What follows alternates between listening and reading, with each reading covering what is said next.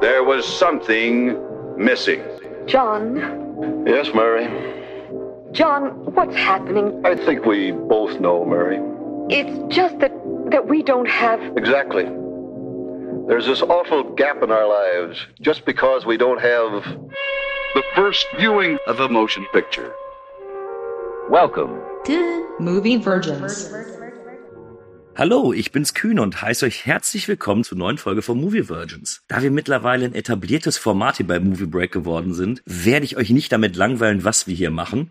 Die heutige Movie Virgin ist auf mich zugekommen, hatte mich angeschrieben. Ich glaube, da wurde von einem vorherigen Gast mal Werbung beim Telestammtisch gemacht. Ich begrüße nämlich heute den Sam vom Telestammtisch. Hi. Hi, servus. So, jetzt interessiert mich natürlich erstmal, wieso wolltest du hier mitmachen und erzähl doch einfach mal zwei, drei Sachen über dich. Also, warum ich hier mitmachen wollte, ich höre natürlich gerne euren Podcast und fand dieses äh, Virgins sehr interessant. Und dann ist mir aufgefallen, ja, ich habe tatsächlich auch so paar Filme in petto, die ich wirklich noch nicht gesehen hatte und dachte, hey, dann schreibe ich mal an. Ich kenne ja deinen Kollegen, den Stu, sehr gut und habe dann über den Stu praktisch versucht, an dich ranzukommen, was ja jetzt geklappt hat. und wir haben uns dann äh, entschieden für diesen Film. Wie gesagt, ich habe noch paar andere Filme im Petto, wo ich noch nicht gesehen hatte, aber ich fand den sehr ja spannend, weil ich den Nachfolger beziehungsweise das Remake und das Videospiel zu dem Film schon gesehen und gespielt hatte, aber die Ursprünge noch nie. So, und deswegen besprechen wir heute diesen Film. Ja, und was ich sonst so noch mache, wie du schon gesagt hattest, ich bin beim Telestammtisch tätig. Da bespreche ich natürlich äh, neue Filme, unter anderem aber auch die Marvel Recaps, die, die betreue ich oder habe die in der Hand und moderiere die. Und ähm, man findet mich auch bei Twitch unter twitch.tv samfischer82 ist Eigenwerbung, ich weiß. Ähm, Ist erlaubt hier, ist vollkommen erlaubt. okay, sehr schön. Genau, und da streame ich halt auch unter anderem oder Videospiele ist da das große Geschäft und da kann man mir auch zuschauen bei neuen Spielen, wie ich die durchspiele oder auch nur anspiele und dann merkt man, dass sie mir nicht gefallen und so weiter. Genau, mittlerweile habe ich aber auch noch ein eigenes Podcast-Projekt, das nennt sich Nerd Couch, da sind wir noch ganz am Anfang, also wir sind noch in dieser Findungsphase, so wie man so schön sagt. Und ja, das hat jetzt, glaube ich, die ersten fünf Folgen, oh Gott, es sind wenig Folgen und ich weiß gar nicht, wie viel wir haben. Also ich glaube, es sind fünf Folgen und wir, wir finden uns gerade so ein bisschen rein. Also wir sind schon ein bisschen eingekruft, aber unsere Struktur fehlt da noch ein bisschen, genau. Du, an der Stelle kann ich noch keine Werbung machen, weil ich euch noch nicht gehört habe. Ja. Ich werde auf jeden Fall mal reinhören. Ja. Also, ich kann dir dann auch gerne ein Feedback geben. Das wäre super auf jeden Fall, weil Feedback und Kritiken sind ja immer sehr äh, hilfreich, um da was zu verbessern oder was zu äh, verändern. Und das hilft uns natürlich immer. Natürlich. Vielleicht hast du ja heute noch zwei, drei Hörer mehr gewonnen. Das wäre super, ja. Da würde ich Ich mich sehr freuen. dass zwei, drei uns jetzt zumindest zuhören. Hat das denke ich schon. Denn du hast einen Film mitgebracht, der schon etwas älter ist und Mhm. damals ja wirklich sehr, sehr günstig produziert worden ist. Wir reden nämlich, warum reden wir eigentlich um den heißen Brei rum? Es steht ja eh in der Folgenbeschreibung. Ja, ich wollte die Spannung so ein bisschen aufrechterhalten und, und so ein bisschen Mystery. Uh, ja, was, was besprechen wir heute? Aber ja, Ich, ich mach's immer genauso. Du hast Mad Max mitgebracht und zwar nicht den, den famosen vierten Teil, die Fury Road, sondern du sagst, Fury Road kanntest du bereits. Genau. Aber der erste Teil von 1979, der war dir noch nicht geläufig. Both want the other dead. Only one can have his way. Mad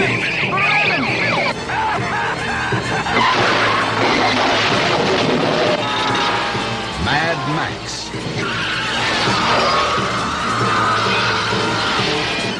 You don't want to make Max mad. Because when Max gets mad,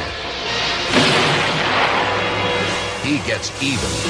American International presents Mad Max, the maximum force of the future.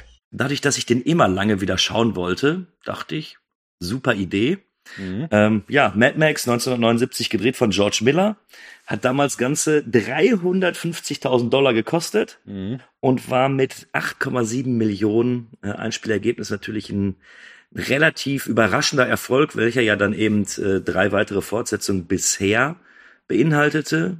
Es soll noch eine fünfte Fortsetzung kommen mit Mad Max The Wastelands und sogar noch ein Spin-off. Spin-off, genau. Furiosa, richtig. Genau. Aber jetzt erstmal zur, zur wichtigen Frage. Du kennst Mad Max Fury Road, aber wie kam es denn dann, dass du bis heute Du musstest 39 werden, um tatsächlich den ersten Mad Max mal zu gucken. Ja. Wie kam's? Also ich, ich kann jetzt nicht sagen, dass das irgendwie lustig oder spannend ist, weil tatsächlich war ich früh in, an Filmen und Serien interessiert, äh, auch in meinen jungen Jahren schon. Und aber es hatte mich immer so Terminator oder die Sylvester Stallone-Filme, so die ganzen Action-Filme aus den 80er, hatten mich so ich sag mal, voreingenommen. Dann natürlich auch die ganzen Spud Spencer-Filme und so. Und irgendwie war mir Mel Gibson zwar ein Begriff durch die Little Weapon-Filme hier mit, mit Murto und die waren, waren mir auch ein Begriff und die habe ich alle geschaut. Aber die Ursprünge von Mel Gibson, die waren bei mir irgendwie völlig unbekannt, irgendwie nicht so richtig auf dem Radar, wobei ich ja, wie gesagt, auch schon bei Arnold Schwarzenegger und Sylvester Stallone dann alles nachgeholt hatte von den jüngsten Filmen von denen, auch hier mit mit ähm, Sylvester Stallone und sein ähm, irgendwie, wie heißt Hengst, der, der schwarze Hengst? The Italian Stallion. Äh, genau. Ja, der italienische Hengst. Richtig, selbst den habe ich mir angeschaut gehabt, um nur schon mal die, die Geschichte von ihm zu, aber bei Mel Gibson irgendwie. Wenn du dir sonst Scheiß anguckst, dann wärst du auch super mal im Trashcast als Gast. das Lustige ist, tatsächlich schaue ich mir ja alles Mögliche an. Also ich habe jetzt kein besonderes Genre. Ich gucke mir alles an. Beim Horrorfilm-Genre bin ich so ein bisschen, also da spielt viel Kopfkino mit, ja, aber ich schaue mir auch viel Trash an, ja, natürlich. Direkt sympathisch, ich finde das super. ja, bei mir war es tatsächlich so, ich habe, äh, warum auch immer, glaube ich, den ersten Mad Max, äh, jetzt losgelöst vom vierten Teil, äh, habe ich als letztes gesehen. Ich hatte erst äh, Mad Max 2 das erste Mal gesehen. Mhm. Dann direkt Mad Max 3, weil der ja auch immer unproblematisch im Fernsehen laufen konnte mit seiner FSK 16 Freigabe. Und bin dann auch relativ spät erst zu äh, Mad Max gekommen. Und ich kann jetzt schon sagen, bevor ich dir gleich die Frage stelle, bei jeder Sichtung habe ich immer eine komplett andere Meinung von diesem Film. Und da bin ich gleich mal gespannt, was du davon hältst oder wie du das Ganze beurteilst. Jetzt zum Beispiel musste ich ihn wieder höher stufen als nach der letzten Sichtung, weil okay. er diese, mir dieses Mal viel, viel besser gefallen hat, weil ich vielleicht auf andere Sachen geachtet habe. Ähm, aber ich stehe dem Ganzen so ein bisschen ambivalent gegenüber. Mhm.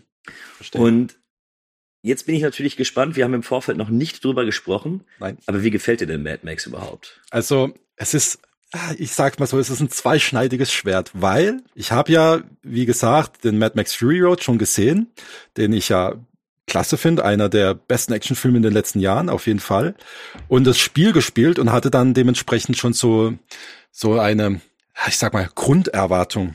Weil in diesen Filmen ist es ja wirklich so eine Postapokalypse, wo es wirklich darum geht, Kämpfe um Spritöl und, und ähm, es geht äh, echt äh, rabiat zur Sache und so und hatte dann halt dementsprechend schon so meine Vorstellung. Jetzt habe ich mir den ja angeschaut und ich muss gleich sagen, ich fand ihn gut, aber irgendwie bin ich auch so ein bisschen underrammed. Ich weiß auch nicht, wie ich das, wie ich das erklären soll. Es war so, die ersten, sag ich mal, 10, 15 Minuten war ich so, was geht hier ab? Äh, krass, äh, Moment, hier, wo ist hier hinten, wo ist hier vorne? Dann ähm, habe ich so das Gefühl gehabt, dass er so in der Mitte so ein bisschen absackt und so ein bisschen langweilig würde ich es nicht nennen, aber ich, ich ja vielleicht so einen Durchhänger hat und mhm. dann erst zum zum letzten Drittel dann wieder spannend wird und und dann auch äh, wieder die Action hat. Aber ich habe irgendwie dieses postapokalyptische, was ich halt aus dem Spiel und aus Mad Max Fury Road kannte, habe ich irgendwie vermisst. Es hat sich so eher angefühlt, als wäre das so ein ähm, Actionfilm, was so in der nahen Zukunft spielt, mit Polizisten, die komisch gekleidet sind. Und, und auch ziemlich komische Polizeiautos haben. Wie und komische Polizeiautos haben, richtig. Und die halt gegen so äh, Clans oder, oder auch Motorradtrupps sich, naja, aufstreben oder wie sagt man so, so aufheben, um versuchen, die äh, zu unterbinden, dass die diese Verbrechen nicht mehr verüben. Und ähm, wie gesagt, dieses postapokalyptische, das, das richtige ähm, ich, man ist ganz allein auf dieser Welt. Oder, oder sind die letzten paar Menschen, wo noch leben und die kämpfen halt um, ums Überleben. Das hatte ich so bei dem Film nicht ganz. Kann ich, kann ich nachvollziehen. Habe ich, habe ich eine kleine Theorie sogar zu. Mhm.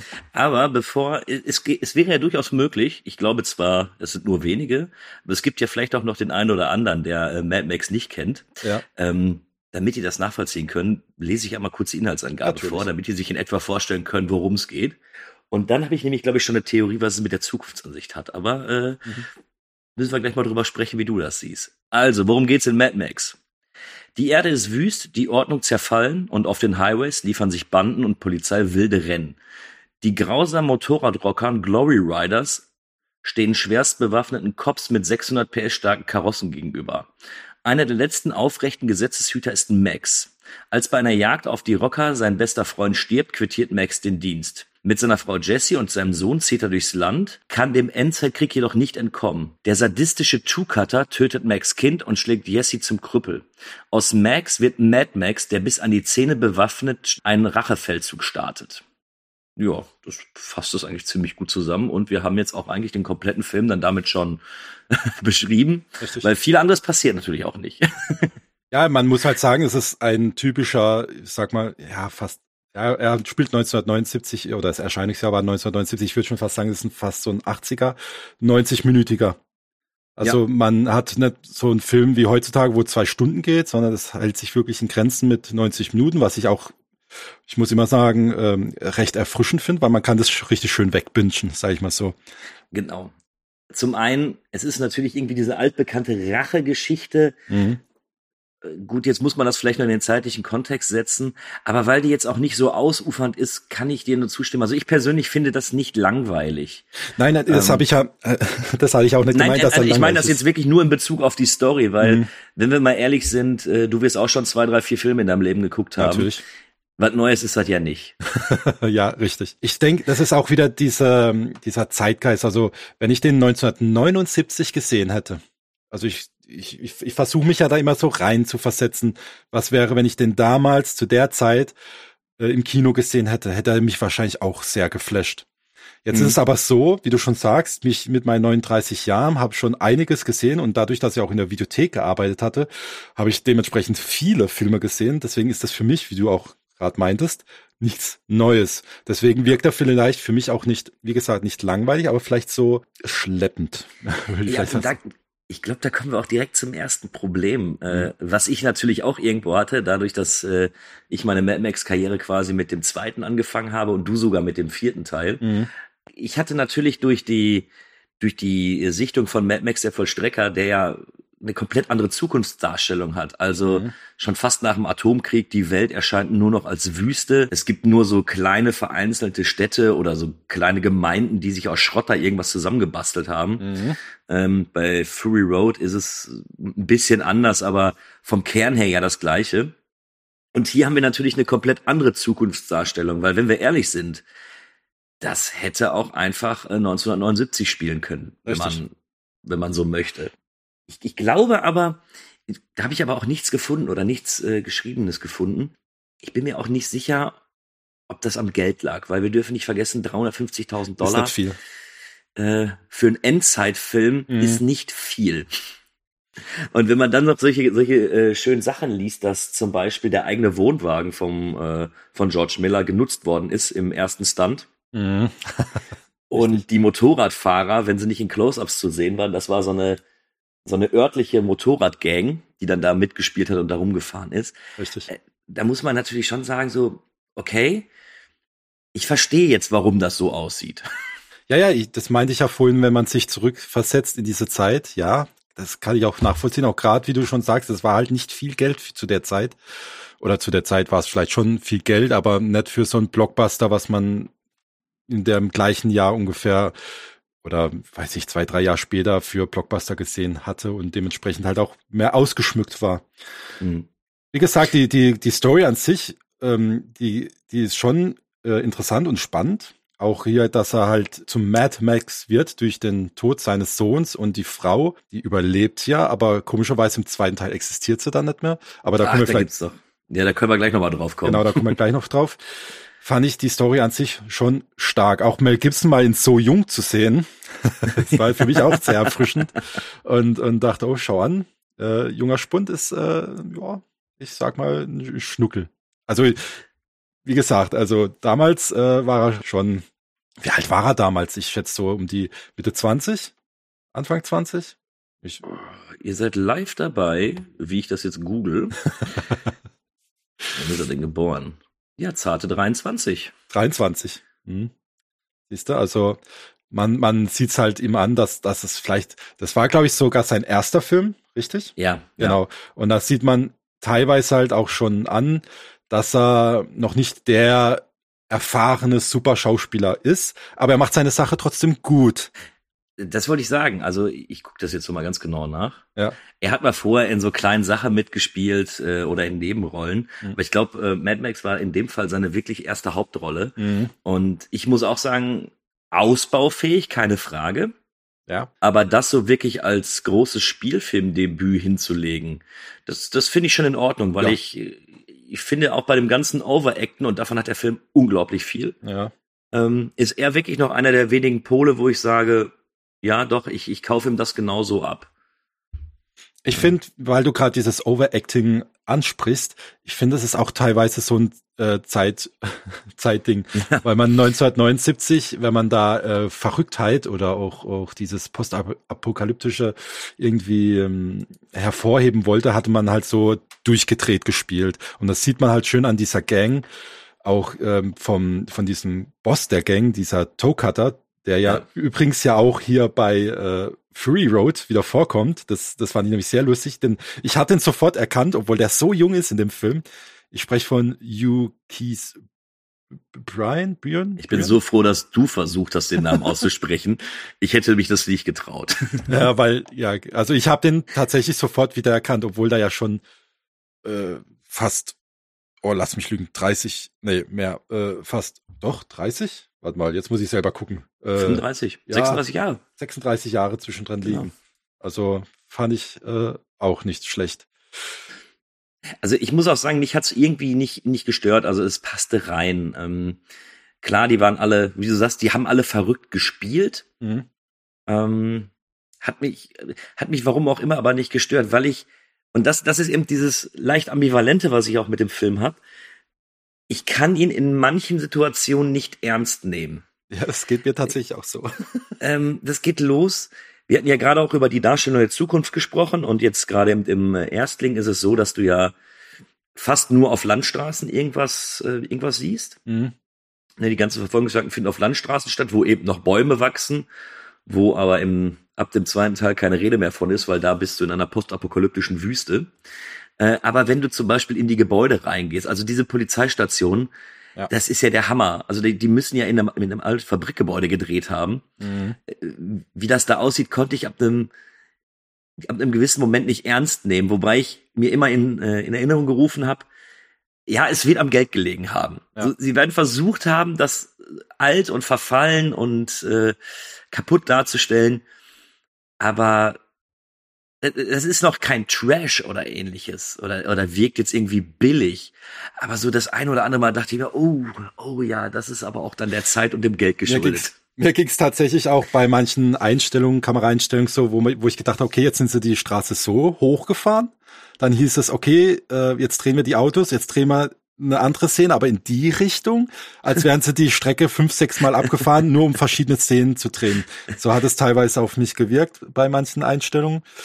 Und dann habe ich auch äh, bei manchen Sachen, wie du schon sagst, so leichte Probleme gehabt mit der, naja, Logik würde ich jetzt auch nicht gerade nennen, aber Max macht ja mit seiner Frau und, und dem Sohn äh, in diesem, in dieser Hütte, in diesem, auf dieser Farm ähm, Urlaub.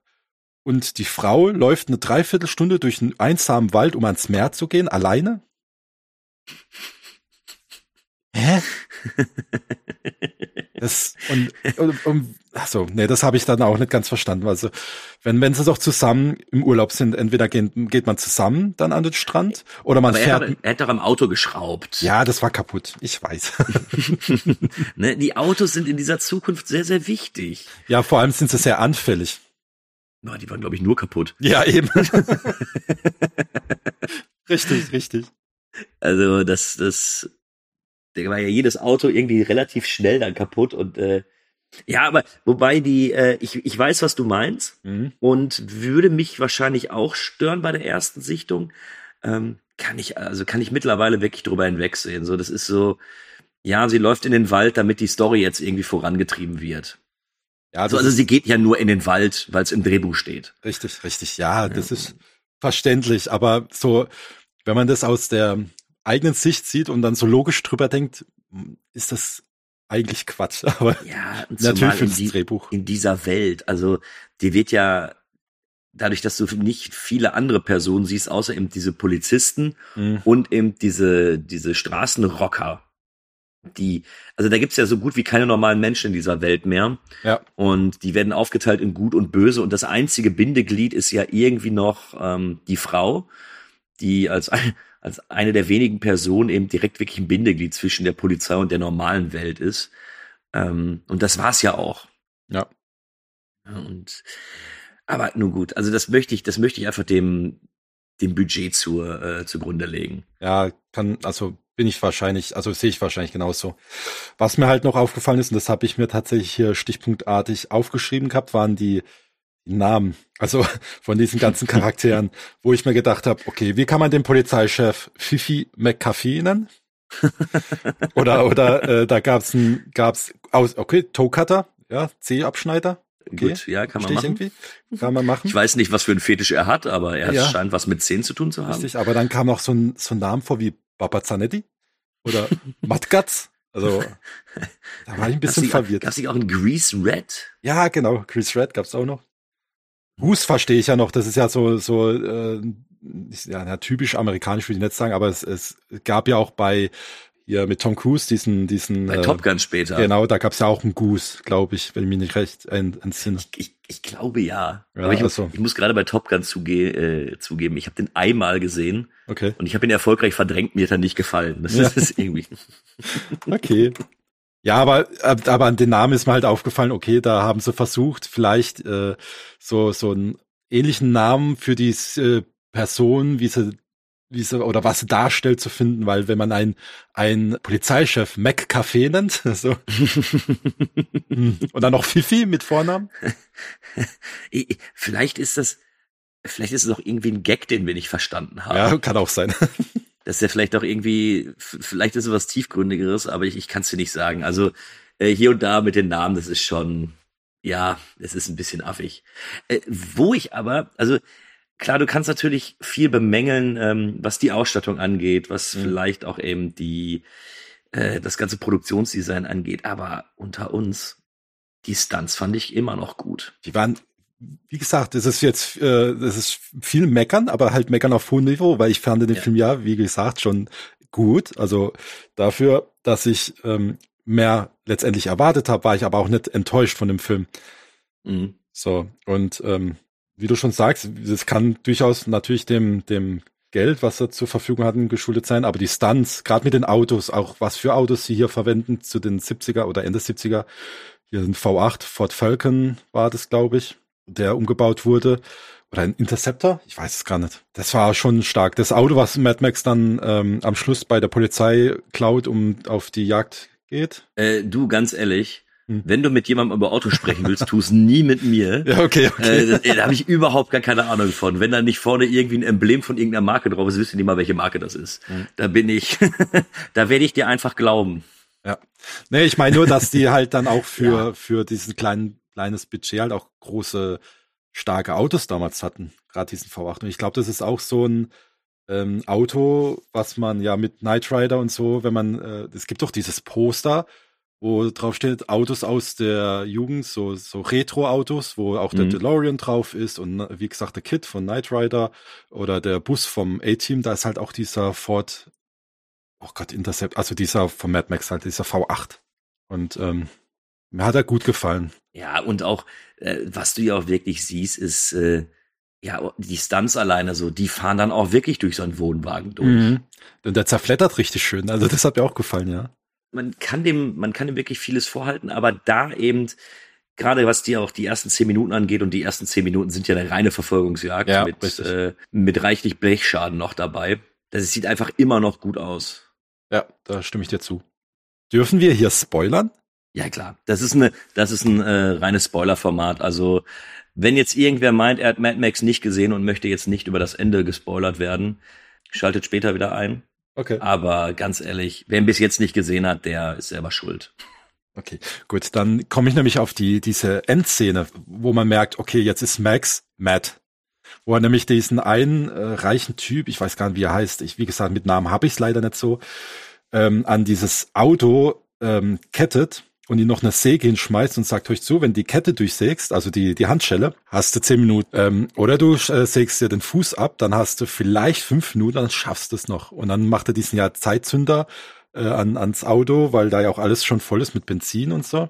Da, da hatte ich schon dieses, dieses Gespürchen, dieses Geschmäckle von Matt. Also, dass er jetzt Ja. verrückt geworden Ja. ist, der Max. Ja, also das, das passte auch wirklich, ne? Und es fehlt ja, gerade im zweiten, fehlt ihm ja auch fast jedes Menschliche. Ja. Und der Weg dahin, den finde ich gut dargestellt. Und auch die Szene eben mit, also er heißt Johnny, dieser reiche Verwöhnte im Übrigen. Ah, okay, genau. Also die finde ich auch hart. Die finde ich bis heute auch noch hart, weil äh, ich bin mir nicht ganz sicher, hört man ihn nicht auch noch die ganze Zeit dann rufen Richtig. und sagen, hey, lass mich nicht hier und äh, ich will nicht und können wir nicht und der fängt doch, glaube ich, noch richtig an zu betteln später. Ja. Und Max einfach gefühllos und starr sein Blick, steigt ins Auto, fährt weg. Er bleibt ja nicht mal da, um zu gucken, ob er sich freigesicht hat oder Richtig, nicht. Ihm geht's genau. einfach nur um diesen, um diesen sadistischen Gedanken, den er, den er dabei hat. Ja, und tatsächlich muss ich sagen, er ist in dem Film, also ich rede jetzt wieder von Max, er ist ja in dem Film schon gesprächiger als in den danach folgenden Filmen. Mhm. Also wie gesagt, ich habe den Zweier ja da noch für uns angeschaut und äh, Matt Furiot kannte ich ja auch schon. Und da ist er ja wirklich wortkarg, also da spricht er so gut wie kein Wort. Und hier beim ersten Teil, in der letzten Szene, merkt man, wie gesagt, dass er halt zu Matt wird und auch gleichzeitig dieses wortlose Davonschreiten und einfach nichts mehr kommentieren und sowas. Ich meine, er war jetzt kein Wörterbuch, er hat nicht während dem Film ganze Zeit gequasselt, er war schon eher die ruhigere Variante, aber er Ja, hat schon klar. Sätze und Wörter verloren. Aber mit, mit Voranschreiten des Films merkt man immer, wie wortloser er wird. Also das muss ich auch sagen. Man kann ja jetzt dem, und gerade dem Mittelteil, der ähm, ja etwas ruhiger inszeniert ist, also wir haben ja diesen, diesen wirklich starken Einstieg mit der langen Autoverfolgungsjagd. Dann hast du hier und da eben noch das Auftreten der Rockerbande, was mal ziemlich gut inszeniert ist. Also gerade auch als die Rocker das Pärchen im Auto überfallen, das fand ich auch schon ziemlich hart. Aber eben äh, insgesamt, als dann eben auch Goose von der Rockerbande ja verstümmelt wird, stirbt er später noch? Oder wird er Ich, oh, das habe ich, ehrlich gesagt, habe ich mich das gefragt, weil er wird ja verbrannt und dann Genau. sieht man ihn im Krankenhaus liegen und, und Max besucht ihn ja noch darauf, also besucht ihn und daraufhin versucht er ja dann Rache zu üben oder geht auf Rachefeldzug, sag ich mal so. Aber ob der wirklich stirbt, Ich, ich war mir nämlich auch nicht sicher, ob, also ich meine, dass die, die im Krankenhaus auch sagten, mit den Verbrennungen wird er voraussichtlich nicht überleben. mhm. Aber gut, er sah eben aus wie ein Kohlebrikett. Also das war schon. ja, richtig. Ähm, und eben danach überlegt er ja, gehe ich jetzt auf Rachefeldzug oder behalte ich meine Menschlichkeit? Also du hast ja auch wirklich vielleicht nicht richtig gut ausgearbeitet. Ja. Aber du hast eben ja auch noch diesen, diesen menschlichen Gedanken dabei, wo er sich ja auch selber bewusst ist, ich befinde mich gerade an einem Punkt. Ja. Wenn ich hier jetzt so weitermache, wie ich das möchte, oder wenn ich so weitermache und den Job, meinen Job weitermache, Hm. werde ich definitiv auch genau dieses Monster, was diese, was die Motorradgangmitglieder da auch äh, eben sind. Und dann wird's ja ein bisschen ruhiger. Also dann haben wir ja bestimmt äh, 20 Minuten, wo wir dann eben Max begleiten, wie er mit seiner Frau Urlaub macht oder dem Ganzen zu entfliehen versucht. Mhm. Ich kann aber auch jeden, ich kann jeden verstehen, der sagt, ah, das ist ein bisschen dröge, das ist ein bisschen altbacken. Ja, Ähm, für mich persönlich ist es aber wirklich diese, diese Entwicklung dahin. Und das, deswegen finde ich es auch wieder, das passt ganz gut in den Film. Oder spätestens natürlich ins Gesamtkonzept von Mad Max. ja. Weil ohne diese Szenen würdest du eben nicht verstehen, dass er mal ein Mensch war oder dass er, dass er mal menschlicher war. Das klingt besser. Ja, ist richtig. Aber tatsächlich hatte ich auch teilweise während dem Film, wenn es gerade um seinen Sohn geht oder, oder mit seiner Frau, so das Gefühl, äh, ist das jetzt ein Kind, die, der es nur zu Besuch ist, weil das das Kind von der Tante ist oder so, weil ich habe teilweise echt, ich bin ja selber Vater, habe ich echt so das Gefühl gehabt, das Kind ist nicht so integriert in der Familie. Auch wenn sie zum Strand läuft, lässt sie das Kind einfach am Auto sitzen und läuft davon. Und Max äh, schraubt da äh, am Auto rum, ja, aber niemand achtet auf das Kind. Da dachte ich mir so, es, äh, ja, ich verstehe, dass das eine Familie darstellen soll, aber irgendwie hat mir das, das, das Gefühl, dass es wirklich der Sohn ist, äh, teilweise gefehlt. Könnte aber eben auch an der kurzen Laufzeit liegen. Ne? Tatsächlich, ja. Also vielleicht war das wirklich das Problem. Äh, Und da gebe ich dir recht. Also klar, den, seine Frau und die Beziehung zu seiner Frau, okay, das, das nimmst du so hin, das ist wie in vielen, vielen anderen Filmen dargestellt, nicht besonders gut, nicht besonders schlecht. Ja. Einfach guter Standard. Aber wir haben natürlich auch viel da reingepackt, weil. Richtig. Das war jetzt so der Punkt, wo ich vielleicht noch äh, anmerken wollte, vielleicht war das damals, aber auch zu der Zeit nicht so das Augenmerk von dem Film, weil sie gemeint haben, okay, wir wollen jetzt eine Familie darstellen, da habt ihr sie. So, und, und dieses, wie man es heutzutage in Filmen macht, geht man ja auf, auf Person X und Person Y ein und, und dann das Kind dazu, damit man dieses familiäre, diese Bindung stark spürt und damit man den Schmerz dann später mehr verspürt. Mhm. Und damals mhm. hat man vielleicht aber nicht so gedacht. Dann hat man gedacht, okay, jeder weiß, das ist Frau, das ist Mann, das ist Kind, dann weiß man ja, okay, das ist eine Familie. So. Und heutzutage wird es ja richtig erklärt oder, oder richtig drauf eingegangen auf mehrere ja, Charaktere. Du brauchst dann eben nochmal viele, viele Szenen, wo er nochmal mindestens fünf Minuten mit dem Sohn kuschelt und ihm noch eine gute genau. Nachtgeschichte genau. vorliest und so weiter. Ja, ja, stimmt. Das ist da heute vielleicht doch ein bisschen anders. Also man nimmt, nimmt viel heute die Person ins Auge, um die zu erklären, damit man auch später mit den Leuten leitet. Und vielleicht sind sie damals aber, wie gesagt, ich, ich, das, der Film war drei Jahre vor mir. vielleicht war da damals der, der Blick auf diese einzelnen Charakteren halt, oder auf die Hauptcharakter schon, klar, aber auf diese Nebencharakter nicht so. Man hat gesagt, ja, die wissen mit Sicherheit, dass das der Sohn ist. Wir brauchen da nicht viel erklären. Ich ja, es kann ja durchaus sein. Ja. Wobei ich sehe gerade, George Miller hat ja auch das Drehbuch mitgeschrieben. Ja. Und für George Miller ist ja auch eben Mad Max so die erste große Arbeit gewesen. Mhm. Vielleicht konnte er es auch einfach nicht. Ist natürlich jetzt äh, nur in die äh, Kristallkugel gesprochen. Ich ja. äh, werde ihn sehr wahrscheinlich nie fragen können. Na, vielleicht war er da einfach noch nicht so weit, das Drehbuch so wirklich so zu verfeinern, dass man so mit, ich denke mal, dass du so mit ein, zwei kleinen Szenen diese, diese Problematik mit der Familie eventuell noch geklärt hättest. Mhm. Vielleicht war er einfach noch nicht so weit. Das kann sein. Oder er hat es nicht als wichtig angesehen. Das, ja, das, das, das kann ich mir auch gut vorstellen. Ja, ja. Aber dann ja auf jeden Fall mal die Gegenfrage. Es ist ja dann so, dass Frau und Kind später von der Rockerbande verfolgt werden und mhm. im, äh, ja im finalen Akt dann ja auch überfahren werden. Richtig. Wobei du ja noch den, den Schuh, glaube ich, von dem Sohn rumfliegen siehst und später dann auch die, die Leiche oder die, den Körper der Frau auf der Straße siehst. Du hast gerade gesagt, dass dich diese Familienkonstellation nicht so gekriegt hat. Aber hast du diese Szene, hat die dich denn mitgenommen? Oder sagst du, ja, okay. Gut, wie gesagt, ich bin, ich bin ja Vater von zwei Söhnen und ähm, ich habe früher, wo ich noch keine Kinder gehabt habe, ich sag mal, bin ich auch schneller Auto gefahren, wie ich heutzutage fahre, also okay. rasanter. Und ähm, aber wenn man Kinder hat, sieht man manche Sachen anders da oder aus einem anderen Blickwinkel. Und tatsächlich sind so Sachen, wie wenn das eigene Kind überfahren wird, wie jetzt hier in dem Film, geht mir dann persönlich näher, als damals, wenn ich das so jetzt aus Erinnerung erzähle. Mhm. Weil ich dann immer praktisch mein Kind da rein interpretiere. Was würde ich machen, wenn mein Kind überfahren würde und ich wüsste, wer es war? Weißt du, ich, ich habe damals gesagt, wo noch keine Kinder hatte, Selbstjustiz wird für mich nie in Frage kommen. Heute denke ich anders.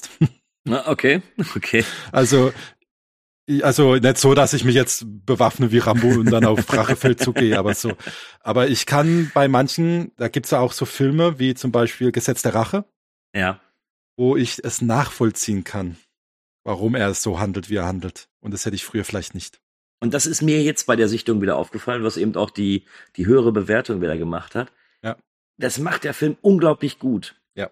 Weil ja eben äh, zwar nicht nur äh, Max, sondern auch sein Kollege Goose, der versucht ja mit normalen Mitteln im normalen äh, Strafvollzug versucht er ja Leute auszuschalten, zum Beispiel diesen Johnny, der das, der die Frau vergewaltigt hat. Ja. Ähm, und er versucht und dann kommen irgendwelche Anzugträger und sagen, nee, der wird freigelassen, weil ist jetzt so. Ja. Und du merkst den ganzen Film über nur durch so durch so kleine Nebenkriegsschauplätze, die gar nicht ganz so viel mit äh, der Person Max zu tun haben, merkst du aber, dass die Polizisten ja selber keine Chance haben. Dass die mhm. nichts machen können und nichts machen dürfen. Und das ist mhm. mir gar nicht so bewusst gewesen. Also mhm. es ist nicht dieses, dieses billige, wie man es eben aus, aus vielen schlechten Rachefilmen kennt. Äh, Frau ist tot, ich töte jetzt alle. Ja. Sondern er hat, die, es wird ja den ganzen Film über versucht zu, zu erklären, wie, warum er in diese Situation gekommen ist, weil alles, was er tut, eben nicht die Konsequenz hat, die sie haben sollte. Also du meinst, dass der Film noch so ein bisschen Sozialkritik oder oder äh, allgemeinen Kritik an dieses ähm, Rechtssystem, ich, Ja, ich weiß ich nicht, dass das da mit reingeflossen ist? Ja, kann ich mir schon vorstellen. Mhm. Aber eben, ob es jetzt, ob diese Kritik beabsichtigt war oder oder so krass beabsichtigt war, wie ich sie jetzt eben bei der Sichtung äh, empfanden habe, empfunden habe, weiß ich ehrlich nicht. Aber am Ende habe ich den Film ausgemacht und mir die ganze Zeit überlegt, die haben es auf normalem Wege versucht, Ja. da irgendetwas gegen zu tun und haben eben nicht diesen billigen Abklatsch wie irgendein Liam Neeson Film. So, du hast meine Tochter entführt, ich töte euch jetzt alle, anstatt, anstatt irgendwie anders zu versuchen, Ja, das, das zu ist- regeln oder Das sowas. ist ja auch dieses John Wick-Prinzip, ne? Hund Genau. getötet, weil es der Hund von Ja. der Frau war, deswegen geht er jetzt auf Massenmord, äh, Rachefeldzug. Ja. Genau. Und, und da fand ich, und das war mir gar nicht mehr so bewusst, das ist natürlich auch ein paar Jährchen her, dass ich das letzte Mal eben den, den ersten Mad Max gesehen habe. Und Mhm. das war mir gar nicht mehr so bewusst, dass ich das äh, in seiner Einfachheit natürlich, also ich rede jetzt nicht davon, dass das ein großes Drama dann ist oder so. Ja, ja. Aber in der Einfachheit des Films ist eben doch noch dieses, dieses Quäntchen mehr drin, was, was diesen Rachefilm für mich nochmal so ein, so ein, so ein, so ein, so ein Push nach oben gibt. Mhm. Ja, kann, kann gut sein. Also ich, ich, ich kann es voll nachvollziehen.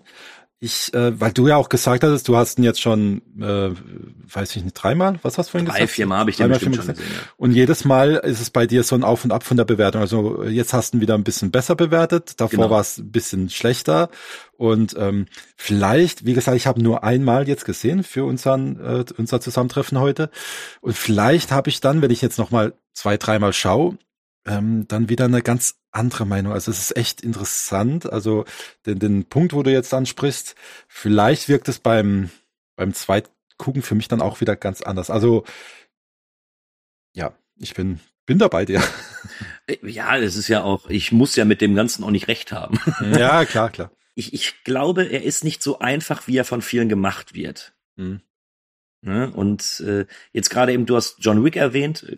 Das ist jetzt gar keine Kritik an den John Wick-Film, aber das ist ja eben super einfach. Ja, Untot, los geht's. Genau. Oder eben, äh, wenn wir jetzt Taken nehmen, also 96 Hours, Ja. so Tochter entführt und da wird ja auch nicht mal versucht, mit den Behörden Kontakt aufzunehmen oder so. Da heißt es, ich kann das, ich kann euch alle töten, ich tue das jetzt. Ja, richtig.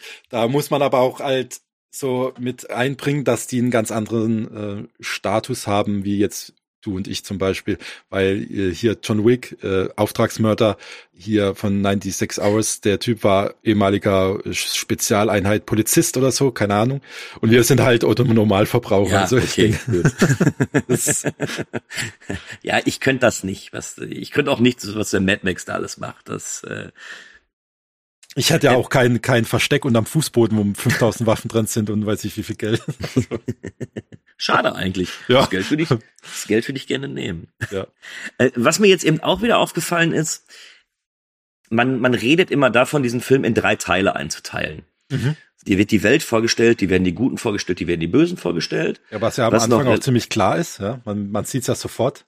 Ja, natürlich. Ja, ja.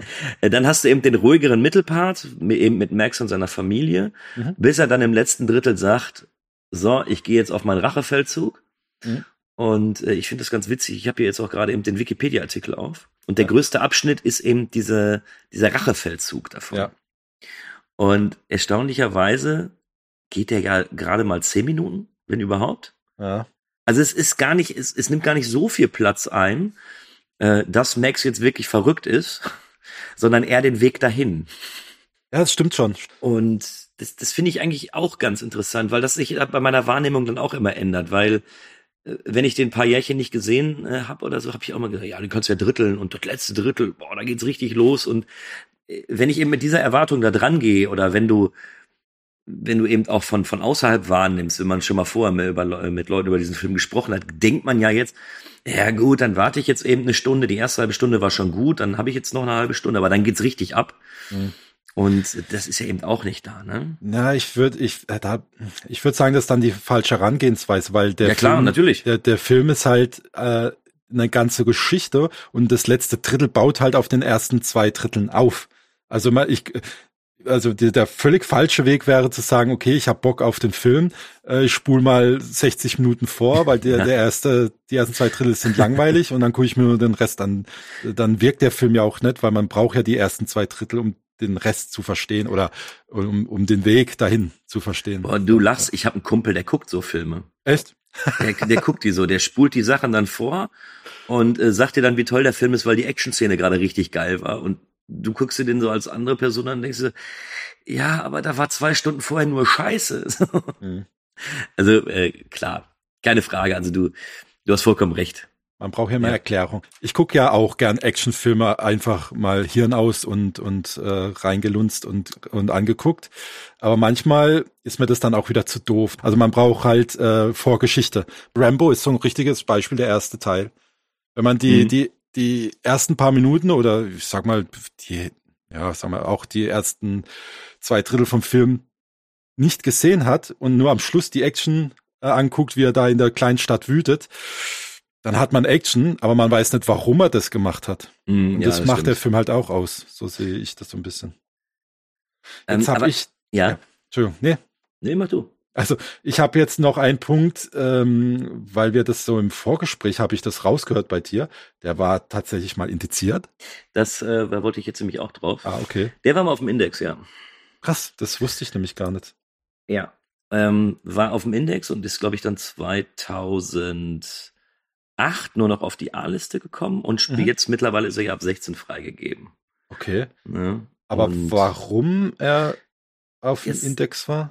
Weiß ich auch nicht. Also ich bin jetzt im Vorfeld zu diesem Gespräch bin ich auch nochmal auf Schnittberichte gegangen. Ja. Ähm, wo ich mir die Szenen angeguckt habe. Also da fehlen viele, viele sehr, sehr komische Szenen, die ich, äh, die ich so überhaupt nicht einordnen kann. Okay. Gut, die ganze äh, Vergewaltigungssequenz mit der, äh, mit dem Pärchen fehlt. Ja. Äh, wobei ich da den Angriff auch gar nicht so schlimm fand. Mhm. Ich fand es später schlimm, wie die die Frau an der Kette hatten. Ja, also das, ja, das war so stimmt. eine Szene, die fand ich, äh, die, war hart. Und ich weiß nicht, ob dir das aufgefallen ist. Du siehst doch auf dem Feld irgendwann den, den Mann wegrennen. Ist doch, glaube ich, nackt oder er ist nur in Unterbuchs oder so. Ja. Und da siehst du, oder ich hatte das jetzt so empfunden, dass er einen ziemlich wunden Popo hat. Also der war rot. Okay wo, wo ich mir dann auch bei der Sichtung wieder dachte, was haben die bitteschön mit dem gemacht? Also es sah wirklich aus, als ob die den auch irgendwie vergewaltigt oder mit irgendetwas penetriert haben. Okay. Ähm, mag ich jetzt viel reininterpretieren, aber es sah für mich so aus, als er weggelaufen ist, dass er da eben also ich. Ich ja. erinnere mich durchaus an die Szene, ja. Aber okay. Also. Und das ist dann eben auch so der Punkt. Das sind dann vielleicht diese Kleinigkeiten, wo ich da wirklich so, oh, oh, ich bin jetzt gar nicht so böse darum, dass ich nicht gesehen habe, was mit ihm passiert ist. Hm, okay.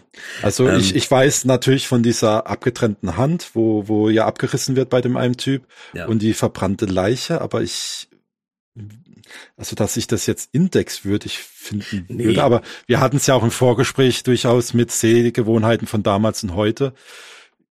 Ich glaube, dass die den auch wegen der Thematik auf den Index gesetzt haben. Das kann auch sein, ja.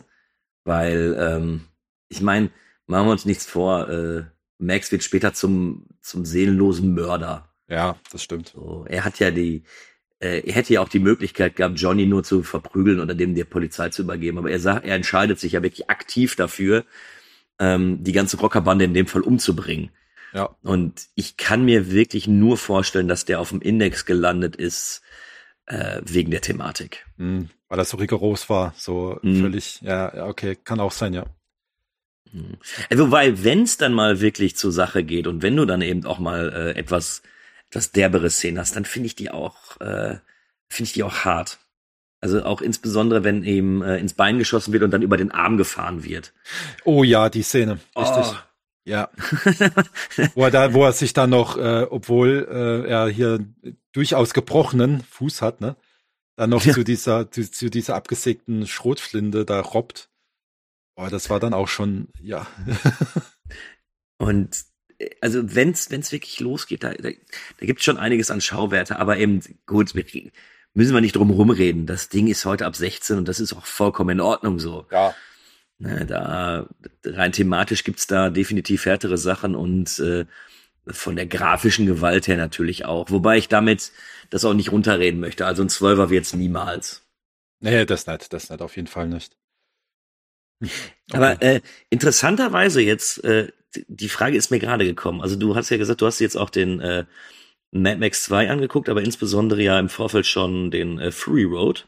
Ja. Und wir haben ja bei gerade bei dem äh, Fury Road oder auch eben bei äh, Mad Max 2 der Vollstrecker ähm, eine gemachte Person von Max, die sich ja innerhalb des Films auch nicht wirklich weiterentwickelt. Richtig, ja. Und du hast gerade eben davon gesprochen, dass man eben diesen Anfangsteil braucht, um zu verstehen, warum Max ist, wie er ist und warum eben diese letzten Actionsequenzen diese Wucht haben. Und ja. wie war das denn jetzt? Also ich kannte ja eben schon die, oder ich kann mich zumindest nicht mehr dran erinnern, wie ich, wie ich das damals beim äh, zweiten Teil wahrgenommen habe. Aber hat dich das gestört, dass du gerade bei Mad Max Fury Road ähm, eine Person vorgesetzt hast, wo du nicht weißt, warum sie so ist, wie sie ist? Ähm, wie gesagt, ich, ich äh, kann es dir ehrlich gesagt bei dem vierten Teil so überhaupt nicht sagen, weil ich hier natürlich Tom Hardy als richtig guten Schauspieler und dieses Ka äh, Ka äh, nicht karglose, wortlose oder ja. wortkarge ähm, ihm schon so, okay, der ist halt so und warum der so ist, hat mich in dem Moment irgendwie ähm, erstmal so seitlich liegen lassen. Weißt du, wie ich meine? Ich, hm. ich glaub, ja, es gibt ja die ganz, ganz kurzen Einspieler, wo seine richtig, Tochter, wo witzigerweise seine Tochter zu ihm spricht. Ja, richtig. Und, und dadurch, dass ich auch das Spiel gespielt hatte und in dem Spiel kommt es ja auch nochmal vor, dass er sein, sein, ähm, sein Kind verloren hat. Ich glaube, im Spiel war es auch eine Tochter. Da bin ich, also das ist schon zu lange her. Ich glaube, das weiß ich jetzt nicht hundertprozentig, ob es eine Tochter oder ein Sohn war. Aber da ist es durchaus auch äh, Thematik, dass er halt seine Frau und das Kind verloren hatte und man durch ähm, so Sammel-Items wie Briefe und, und Fotos, wo, wo auch seine Familie abgelichtet ist, also mhm. wo man die sieht, da erfährt man halt auch schon so ein bisschen von der Story, warum er so geworden ist. Und von daher habe ich dann bei dem Film Fury Road das schon so irgendwie gewusst, dass, dass da die Frau und das Kind gestorben ist. Und deswegen war das dann für mich aber auch nicht mehr so wichtig. Komisch, mhm. ne? Irgendwie, obwohl ich den ersten Film nicht gesehen hatte, wusste ich trotzdem schon seine Vorgeschichte, obwohl ich nicht genau äh, wusste, wie das Ganze passiert ist. Ja, also ich kann mir, ich kann mir das beim besten Willen auch nicht vorstellen, dass mich das bei Mad Max 2 äh, groß gestört hat damals. Wo, wobei, ich meine, wir können ja mal kurz drüber reden, den hast du ja jetzt auch eben das erste Mal gesehen. Richtig. Ähm, gänzlich anders, zehnfaches am Budget, äh, ja. äh, noch viel mehr eingespielt und ja. geht ja erstmal in eine komplett andere Richtung. Ja. Die Welt ist im Arsch. Richtig. Wir haben, äh, wir leben in einer kargen Wüstenlandschaft. Jeder Tropfen Benzin ist Gold wert. Jeder ist sich selbst der Nächste. Es gibt keine oder es gibt nur wenig gemeißelte Gruppen, meistens nur so Zweckgemeinschaften, die irgendwie zusammenfinden, um sich entweder auf halbwegs legaler Weise oder eben auf äh, illegaler Weise dann irgendwie, ja, um mit Sprit zu kommen. Mhm. Das ist ja schon ein krasses Gegenbeispiel zu dem, was wir im ersten das Teil richtig. sehen. Ne? Das stimmt, aber tatsächlich habe ich mich bei dem Film wohler gefühlt, weil ich mit diesen Erwartungen, wo ich halt aus dem Max äh, Mad Max Fury Road und im Spiel halt schon kannte. Also mit der Thematik, eine postapokalyptisches Ödland halt in der Wüste oder menschenleer und man kämpft halt um diese Vorkommnisse von Öl und Benzin. Äh, das war mir jetzt sofort heimischer als der erste Teil. Ja, okay, okay. Und dadurch habe ich ähm, mich auch in dem Film, obwohl, äh, wie gesagt, dass der zweite Teil ist, auch gleich wohler gefühlt als beim ersten Teil, weil ich schon gleich genau wusste, okay, ich bin jetzt im richtigen Setting ja, okay, kann ich, kann ich voll und ganz nachvollziehen. Ja. Ähm, glaubst du denn, dass sich deine Ansicht auf den ersten Mad Max, dass die anders gewesen wäre, wenn du auch äh, Fury Road vorher nicht gesehen hättest? Also ist es gegebenenfalls ein Film, wo man am besten ohne, ohne irgendeine Erwartung reingeht, dass er dann vielleicht noch ein bisschen, äh, ich sage nicht besser, weil du findest den Film ja äh, alles andere als schlecht. Ja. Aber ähm, dass man wirklich vielleicht ohne Vorwissen diesem ganzen Film irgendwie anders gegenübersteht. Würde ich jetzt ähm, spontan sagen, ja. Also wenn ich den Fury Road nicht gesehen hätte und mich mit Mad Max auseinandergesetzt hätte, mit dem ersten Film als erstes, also wirklich, wie er gemacht worden ist, Mad Max 1, dann 2 und dann halt die danach folgenden. Ich glaube, ich hätte mehr ja connecten können mit dem Film. Doch, doch, Ja, ich glaube okay. schon. Ja. Finde ich durchaus interessant, weil ich, weil ich die Erfahrung eben nicht machen kann, ist es, äh, ist es wirklich interessant zu hören. Aber ich habe es mir fast gedacht, dass da dann natürlich schon die Erwartungshaltung und so einiges wegmacht. Oder eben einiges Ja, verändert. Ne? Ja, weil gerade auch bei Fury Road, da wirst du halt schon, wie auch hier im zweiten Teil, in dieses Postapokalyptische reingeschmissen. Und, und es fängt halt direkt an mit diesen, äh, dieser Bande, wo, wo bekämpft äh, oder sich um diese Ölvorkommnisse und so umkämpft. Und das hatte mich beim ersten Teil, wie gesagt, wirklich so, wo ist hier die Postapokalypse? Aber das hatte ich ja schon erwähnt. Ja, aber gut, jetzt muss man natürlich dazu sagen, ähm, gerade Free Road oder eben auch der Vollstrecker, die sind ja auch rein thematisch gänzlich anders. Also das sind Richtig, ja ganz natürlich. klassische Actionstreifen. Ja. Die versuchen ja auch gar nicht irgendwie noch die Charaktere weiterzuentwickeln oder da eine große Tiefe reinzubringen. Äh, Mhm. Da geht's ja wirklich um Action am laufenden Band äh, Ja. und wirklich toll inszeniert. Selbst im zweiten äh, Mad Max, den finde ich wirklich überragend gut Bin ich bei dir? der ist boah, also alleine diese letzte Actionsequenz auf dem auf dem Tanker, Ja, oh, ähm, die glaube ich 20 oder 30 Minuten geht. Wow. Ja, und das, ich finde es bei dem Film faszinierend, wenn du jetzt schon auf den Tanker am Schluss eingehst. Sag mal so, heutzutage wird schon alles so erklärt. Okay, du fährst den Tanker, aber das ist nur ein Ablenkungsmanöver, damit wir mit dem richtigen bla bla bla und hier äh, entkommen. Und hier bei dem Film wurde das gar nicht gemacht. Du gehst ganze Zeit bei dem Film aus. Mad Max führt wirklich diesen Tanker mit dem Ja. Spritvorkommnis äh, äh, oder mit dem Restsprit, was sie halt noch haben, und versuchen fortzukommen und in ein Land zu reisen, wo halt noch alles schön ist oder, oder besser ist als da, wo es halt momentan sind. Und wirklich am Schluss, wenn dieser Tanker umkippt und unten der Deckel auf ist und es kommt nur Sand raus, dann merkst du erst, fuck, das war nur ein Ablenkungsmanöver. Ja, und Mad Max oder Max wird ja auch die ganze Zeit nur verarscht. Ja, richtig. Der- und der Mad Max war gar nicht im Bild.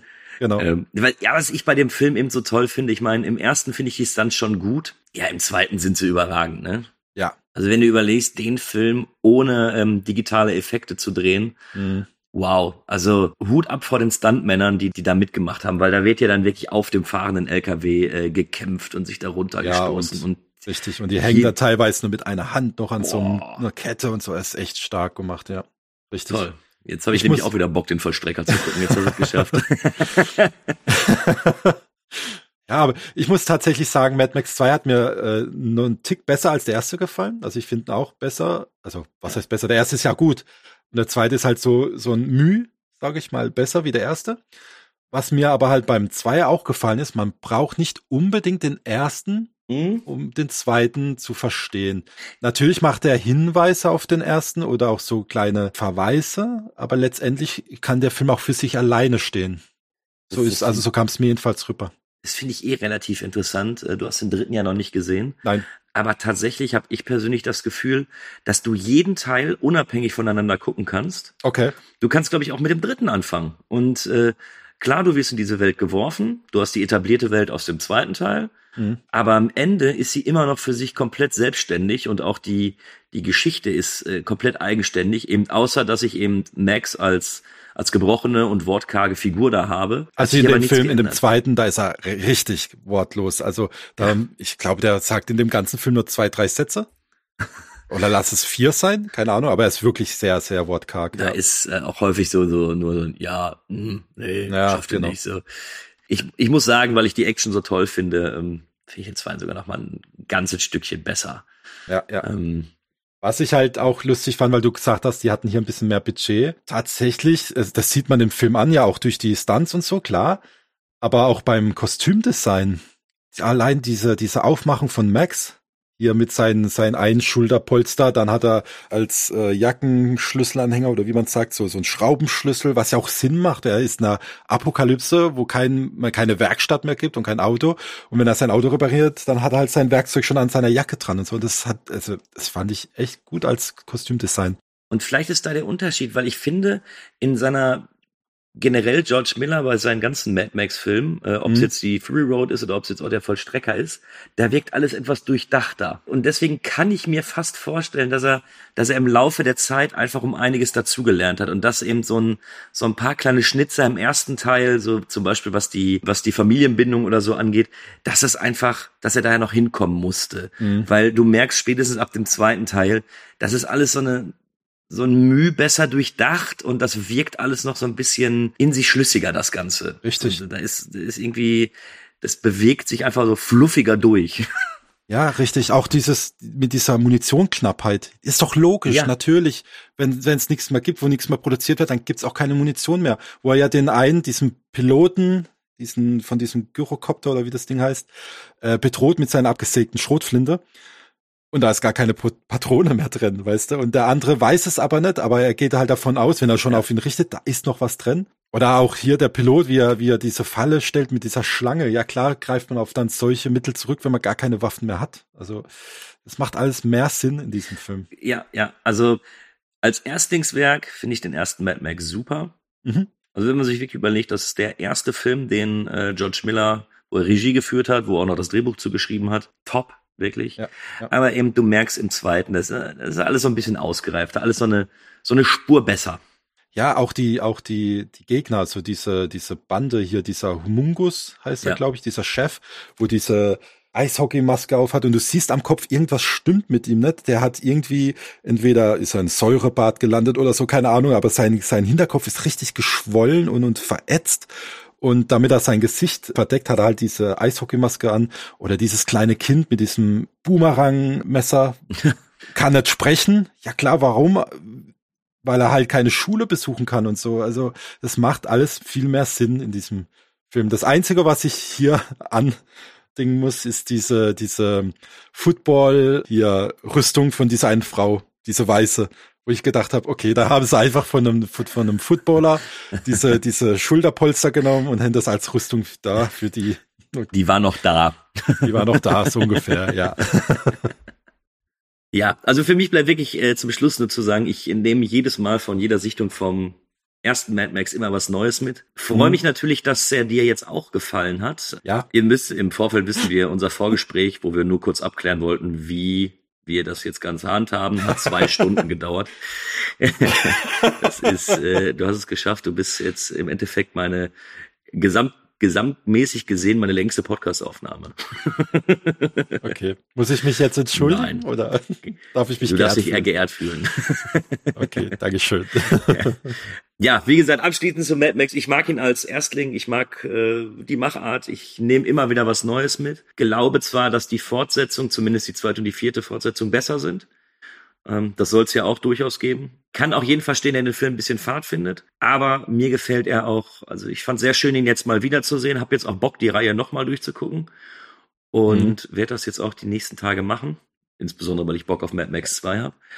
Und ähm, ja, gefällt mir immer wieder. Und ich kann mich da bei dir nur bedanken, dass du da, äh, dass du eben so einen Film ausgesucht hast. Ich, ich bedanke mich auf jeden Fall bei dir, dass du mich hier in die Virgins reingelassen hast, sozusagen. Und dass du mich jetzt hier entjungfert hast, sozusagen mit Mad Max. Okay, das könnte auf jeden Fall falsch verstanden werden. Nein, äh, ich, äh, so, vielen, vielen Dank, dass ich hier zu Ja, Gast sein sehr durfte. gerne, Und gerne hat auch wieder. Spaß und gemacht. äh, ich bedanke mich ja auch, dass du dabei warst. War ein sehr schönes Gespräch. Sehe ich genauso. Und Es war mir ein inneres Blumenpflücken. ja, ich könnte euch jetzt wieder aufzählen, wo ihr uns überall findet. Aber wie die letzten Mal habe ich keine Ahnung, wo wir überall zu finden sind. Also wenn ihr uns gerade eben hört, habt ihr uns irgendwo gefunden. Und wenn ihr da irgendwie für uns ein Like da lassen könnt, tut es, weil wir es verdient haben. Auf jeden Fall. Ich verabschiede mich bei euch. Dank dir nochmal, Sam, und bis zum nächsten Mal. Tschüss. Ciao. We've done it. After all these years, the first viewing And it's all because of Kühne.